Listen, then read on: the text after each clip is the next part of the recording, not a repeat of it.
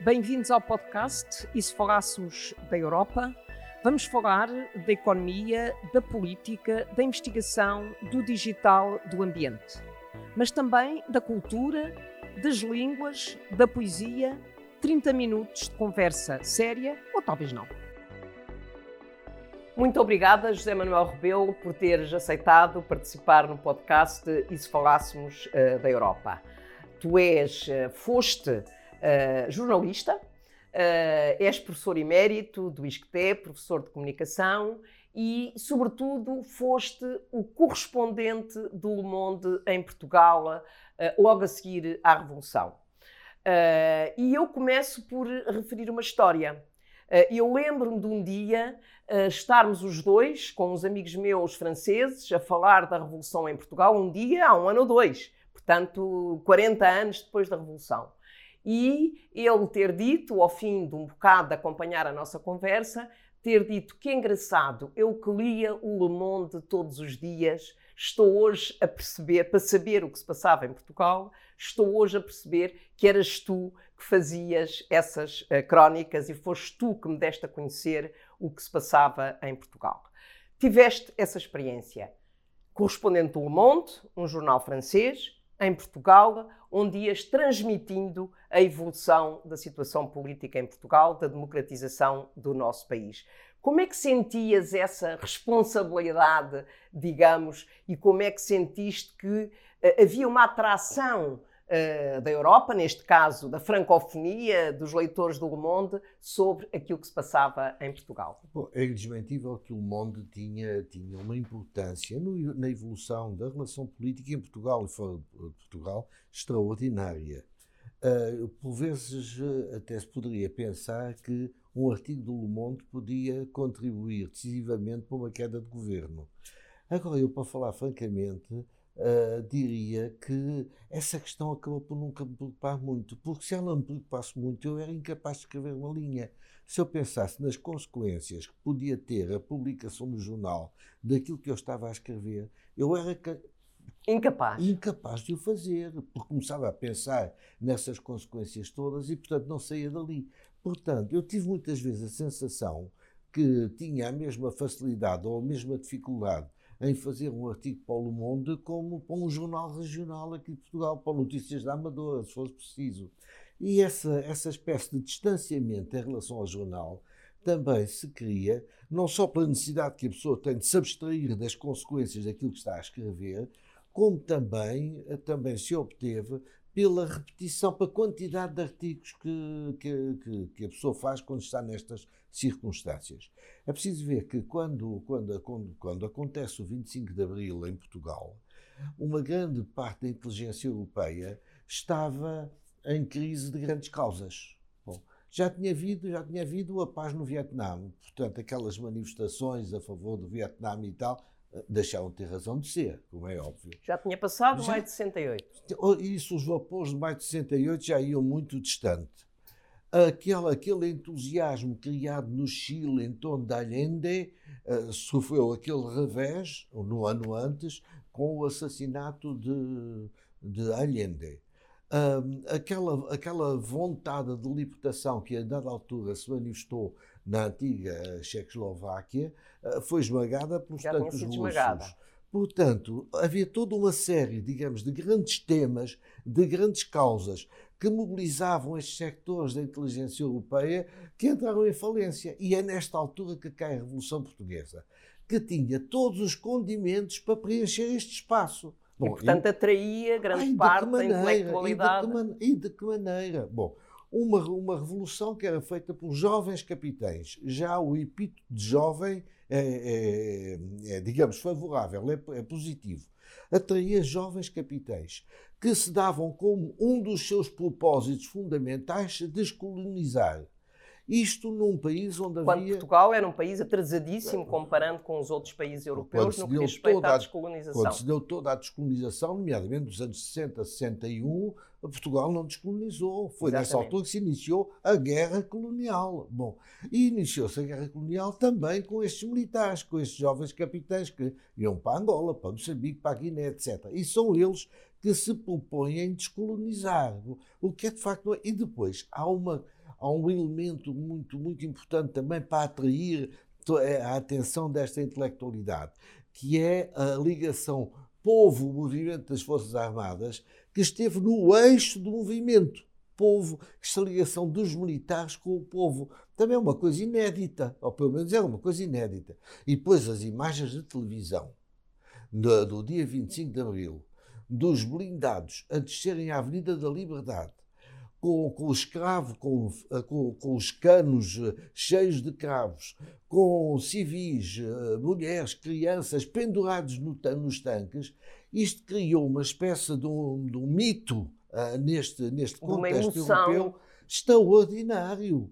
A, a quantidade de, de, pessoas que cá vinham e que andavam nos restauradores, no Recio, isto era uma espécie de feira, feira da Revolução. Vinham ver a Revolução ao vivo. Pa, uh, o Sartre, uh, que, que, também cá esteve, com Simone de Beauvoir, veio cá, uh, participou, interveio em Assembleias Gerais do, do Movimento das Forças Armadas, perto do Ministério dos Negócios Estrangeiros. O Maurice Duverger, que foi um dos mentores do modelo semipresidencialista da Constituição da República Portuguesa, vinha cá a Portugal com muita frequência. Era, era o ambiente era absolutamente extraordinário. Eu próprio, em, uh, quer dizer, o nome acabou por ser conhecido porque eu durante, durante eu estive no Monde, portanto, de, de, de 1972 a 1990. Quando saí, eh, eu tinha mais de um milhar de artigos assinados por mim no jornal. Naquele período mais duro, 1975-76, eu publiquei cerca de 180 artigos.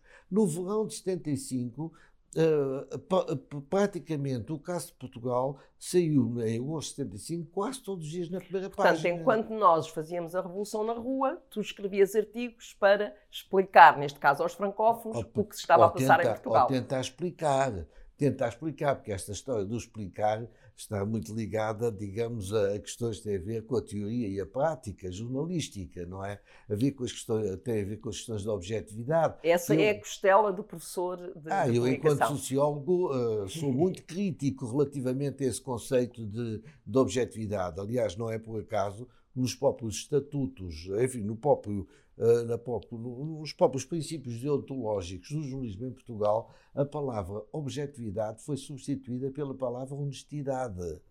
O que interessa é que o jornalista seja honesto e que não se deixe corromper e conte aquilo que vê. Mas aquilo que vê é, é, é resultado de todo um processo subjetivo da mas, sua própria história e tudo Mas permita-me permite agora que eu te interrompa para dizer Sim. o seguinte: eu lembro-me uh, que Mário Soares não era um entusiasta das tuas crónicas no não Onda. Era, não era. Uh, eu lembro-me, eu não te conhecia na altura. Uh, e lembro de Mário Soares, numa Comissão Nacional do Partido Socialista, à qual eu pertencia, dizer uh, aquele criptocomunista que é o correspondente do mundo em Portugal, uh, evidentemente que era uma crítica à forma como tu descrevias, para não usar outra palavra, a Revolução em Portugal. Pois é verdade, só que... Mas depois foste tu que fizeste o obituário de Mário Soares no Mundo, mais é, tarde.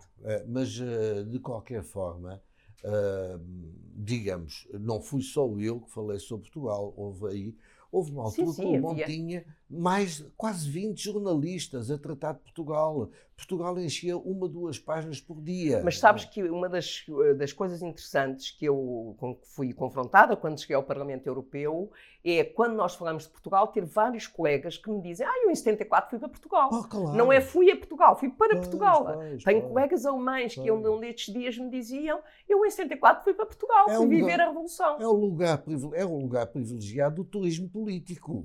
É Mas não há dúvida. Agora, o doutor Mário Soares, bom, havia vários fatores que justificaram algum mal-estar.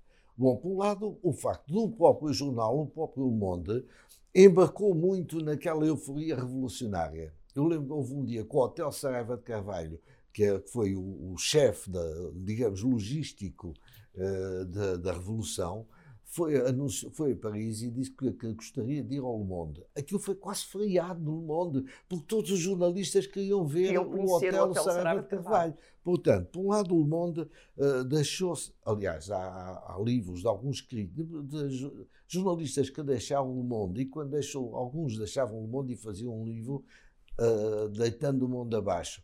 Então houve um livro célebre publicado em França, do Michel Legris, e que dava três ou quatro exemplos em que o mundo tinha derrapado, segundo ele, expressão dele que tinha sido no apoio aos Khmer uh, Vermelhos, uh, tinha sido um apoio ao Mitterrand, quando até então o mundo assumia sempre uma posição neutral em eleições presidenciais, e tinha sido a cobertura da dos acontecimentos em Portugal. em Portugal, uma derrapagem. Bom, portanto, isso há, por um lado, a posição que o mundo sempre assumiu, que não era propriamente a posição do Dr. Mário Soares. Uh, que estava envolvido no tipo de lutas, tinha outro tipo de alianças em Portugal, etc. Depois, em segundo lugar, o Mário Soares conhecia-me desde muito novo, desde muito novo. Em terceiro lugar, tivemos os, os, dois no exílio na mesma altura. Bom, em quarto, o Monte para ele era uma Bíblia. Portanto, ele sempre pensou que quando assumisse poder em Portugal. O mundo seria um forte apoio. Seria um forte apoio. E ainda por cima, quando soube que eu vinha de França para Portugal, pensou: ah, então é indiscutível. É o meu amigo. Porque, pô, e muitas vezes, nomeadamente quando era ministro dos Estrangeiros, no primeiro governo provisório, ele telefonava-me a dar a visão dele dos acontecimentos. Por vezes coincidia com a minha, outras vezes não. E quando a visão dele não coincidia com a minha, prevalecia a minha nos textos que eu escrevia. Claro. Ah, e, portanto, isso provocava logo problemas complicados, como houve durante bastante tempo.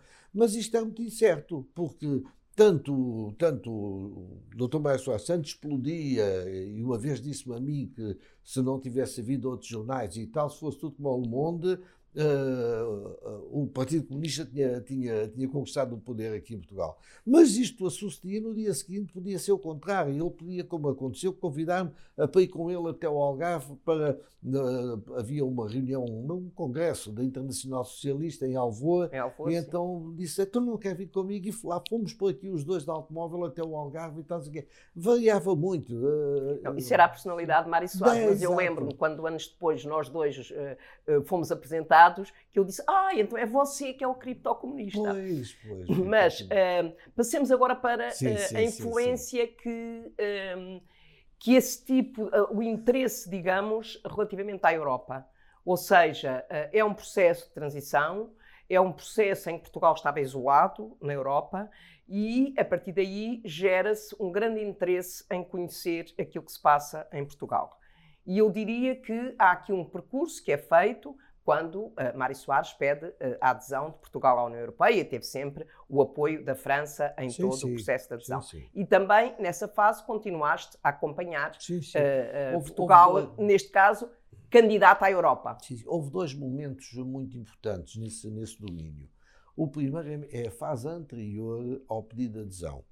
Dr. Mário Soares preparou meticulosamente todo esse, esse processo que tinha a ver com o pedido de adesão para dizer como aos franceses, ele, ele a pris son bâton de, de pèlerin.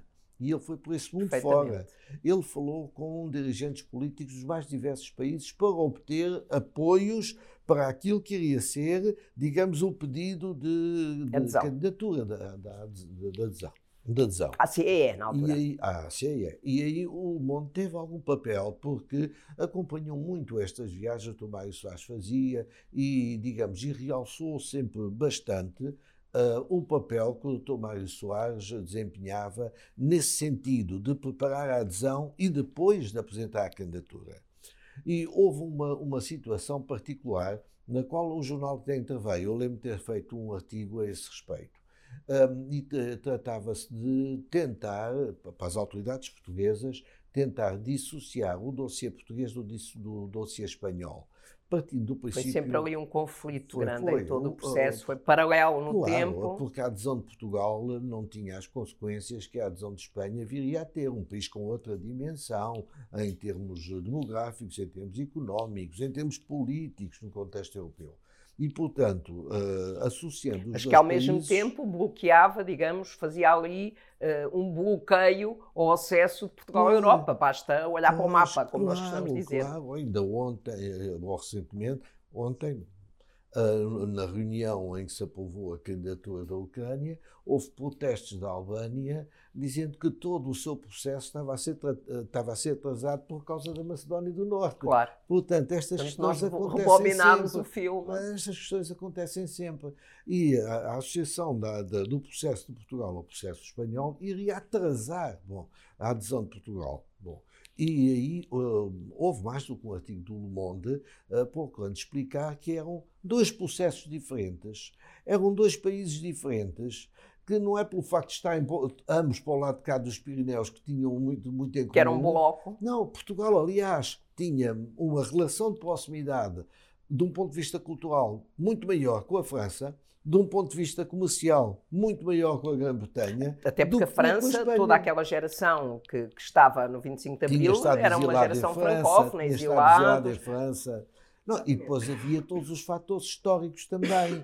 É que Portugal estava encaixado entre a Espanha e o Atlântico. E a relação entre Portugal e Espanha, durante séculos, foi sempre uma, uma relação complicada por tentativas várias que houve por parte uh, dos espanhóis de, de, de, digamos, de Portugal. Portanto, contrariamente ao que se podia pensar no exterior, no contexto europeu, Portugal e Espanha, pelo facto de estarem os dois países ao ocidente dos Pirineus, isso não significava que tivessem uma relação de proximidade grande. Pois não, aliás, Portanto, há uma proximidade maior com a Espanha hoje, dois Estados-membros da União Europeia, do que havia do que antes. Mas ias contar antes. uma história da, do processo de, de negociação. Exato, e portanto, uh, houve um lado essa, essa, uh, um empenhamento do mundo em mostrar que realmente eram dois casos diferentes, tinham que ser tratados diferentemente, as consequências não eram as mesmas, etc. E, e é, nesta altura havia relações diplomáticas também muito intensas em Lisboa e nas quais o mundo, até pelas suas próprias características e pela importância que ele tinha no contexto internacional, acabava por estar envolvido. Eu lembro-me também de conversas com representantes diplomáticos da Grécia que preparava a sua entrada e que tentava obter o apoio de Portugal, que ainda estava numa fase mais atrasada no processo de candidatura, obter o apoio de Portugal, garantindo em troca, digamos, o compromisso, o é que depois, quando chegasse a altura de Portugal entrar, a Grécia seria apoiante, digamos, incondicional. Portanto, isto acabou por ser um processo extremamente curioso, extremamente delicado de tratar, com, como são todos estes processos de adesão, e em que o mundo acabou por se envolver muito também, até porque todo este processo já se desenrola quando em Portugal os, os, clamores revolucionários tinham baixado de intensidade. Já não estávamos em 75, com as manifestações diárias, uh, com, já não estávamos em 75 com as comissões de trabalhadores nas empresas, com as unidades coletivas de produção nas zonas agrícolas do Alentejo, já tinha havido uma espécie de normalização uh, política de acordo com o modelo tradicional da democracia. Europeização. Ponto, se. Já, já, tinha havido eleições legislativas, já havia um Parlamento, uh, um, governo, um governo baseado numa maioria parlamentar, um Presidente da República eleito por sufrágio universal. Portanto, quando, quando se inicia este processo. Já estávamos próximos das democracias europeias. Já estávamos próximos e, já, já, e distantes daqueles clamores revolucionários que seguiram ao 25 de Abril. Portanto, o Monde, nessa altura, a sua prioridade já não era tanto esses, essas manifestações de rua, até porque elas diminuíram de intensidade até deixarem de existir, já era mais essa, essa tentativa de entrar na Europa como, digamos, como ponto de chegada do processo de democratização, do processo de europeização do país. Aliás, Mário Soares dizia frequentemente, e é um argumento que hoje é reconhecido, que uma das razões do pedido de adesão de Portugal à União Europeia era exatamente a consolidação da democracia em Portugal. O chapéu de chuva da democracia, dizia, lembro da expressão que também era dele. Bom, e, e, isso mobilizou também, mobilizou o mundo, como mobilizou o Financial Times, como mobilizou outros jornais. O mundo, para além das notícias dia a dia, nessa altura, depois deixou de fazer, uh, publicava dossiês em que era 50% de publicidade e 50% de conteúdo, mas com um, com um compromisso à partida é que não havia contágio de, da publicidade, publicidade e, o e, o conteúdo.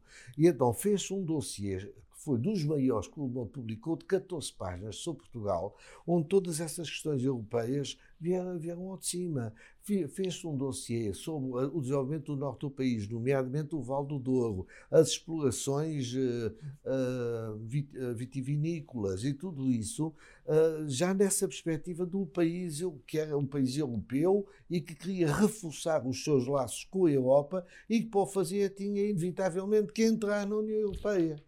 Exatamente, porque, aliás, essa. Da, da Comissão Económica Europeia. Na, exato, Comunidade Económica Europeia, na época, exatamente. Europeia. Uh, de facto, foram passos que Portugal deu durante todo esse processo, em que Mário Soares esteve, foi o principal foi, responsável, assumiu claramente a liderança desse processo desde o início. Mário Soares tinha uma ambição de uh, integrar Portugal na Europa sim, sim, sim, e de facto fez todo esse percurso. E o que é uh, muito importante é nós e muito interessante é nós percebermos que são pequenas experiências, como, como a tua, uh, com o Monde, que de facto foram dando a conhecer Portugal à Europa. Sim, sem dúvida, e sem dúvida. Ah, até porque antes do 25 de Abril, Portugal estava completamente isolado da Europa, completamente isolado da Europa.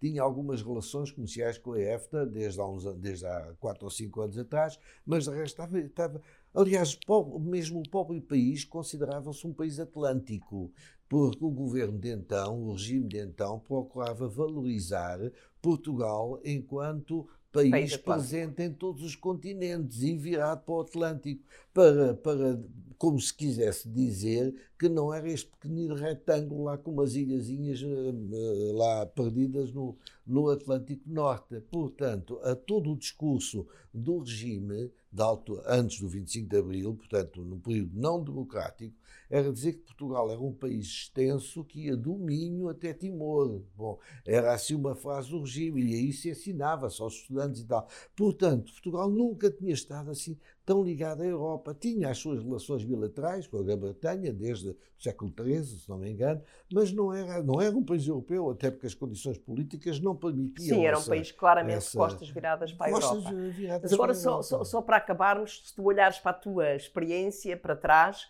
uh, aquilo que fizeste para dar a conhecer Portugal, a Revolução, aquele período da história de, de Portugal.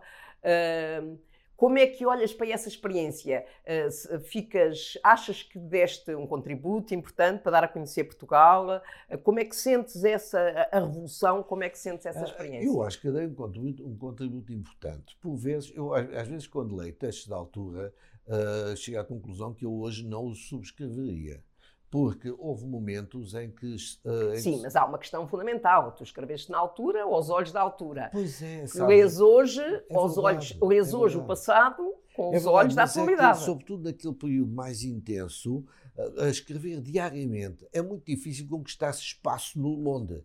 Mas naquela altura era do Le Monde que me telefonavam às sete e meia da manhã e que me diziam: o quê? Só tens uma coluna? Não pode ser. Só. Era, era a situação ao contrário. Portanto, seguimos. E numa altura em que não havia mail, não havia WhatsApp. Não, não, agora seguíamos os acontecimentos a par e passo. E o facto de seguir os acontecimentos a par e passo fazia também com que nós estivéssemos muito próximos desses acontecimentos e que não tivéssemos alguma, aquela distância que por vezes é, é necessária. Eu tinha distância em relação ao jornal, mas em relação aos acontecimentos eu próprio tenho noção que era levado pelas minhas próprias emoções. Daí que eu hoje diga que havia alguns artigos que eu hoje não subscreveria, provavelmente, por causa de estar a escrever diariamente e a pessoa estar muito em cima daquilo. Bom, mas acho que também contribui, de facto, para dar essa ideia da existência de um país livre, uh, que, democrático. De, democrático e europeu, mesmo antes de entrar na Europa. Europeu. De alguma forma, Portugal, considerável na altura, era mais europeu do que a Espanha.